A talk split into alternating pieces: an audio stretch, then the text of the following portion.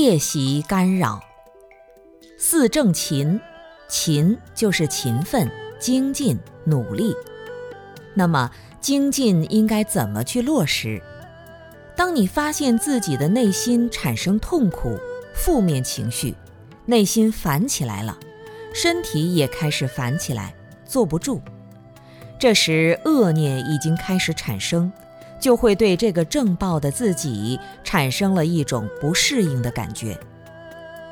有很多人都有这个经验，打坐时烦得要命，其实不是腿痛，也不是腰痛，而是心痛。这是当他内心恶的念头、负面的念头呈现出来后，身体上的这些优秀的细胞就被破坏性的细胞攻击了。所以，如果你心里烦，开始还没感觉，郁闷久了一定会生病。为什么？因为你的细胞不停地被自己贪嗔痴的毒攻击，内心的烦恼蔓延到身体上。再向医报世界扩散。当一个人很烦恼的时候，脸上的表情会露出来，眼睛会没有光芒，没有善良慈悲的样子，动作会有攻击性，成为一个传播毒害的毒源。当跟他有缘的众生遇到他，就开始倒霉。当人内心产生贪嗔痴之后，反映出来，基本上都会有杀盗淫妄种种不良的行为，特别是妄语。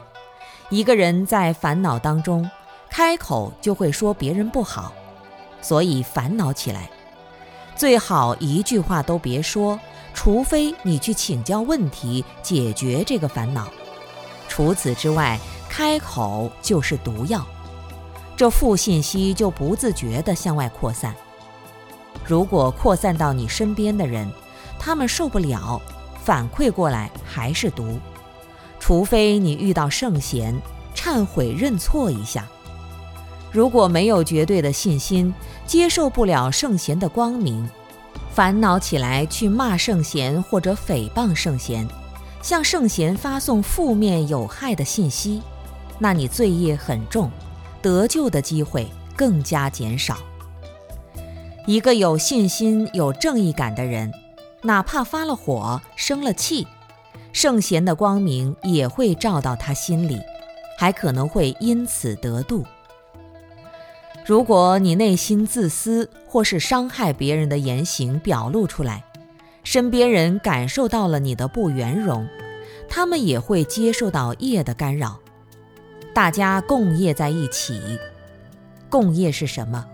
你看到他，他看到你，就有共业。我们身边的一切人、一切事，对我们都有共业，就像灯光一样，只要照到你了，你就接受了他的光；只要你见到我了，我就接受了你的光。一个道场或者团体，如果负面的念头多了，一定好不到哪里去。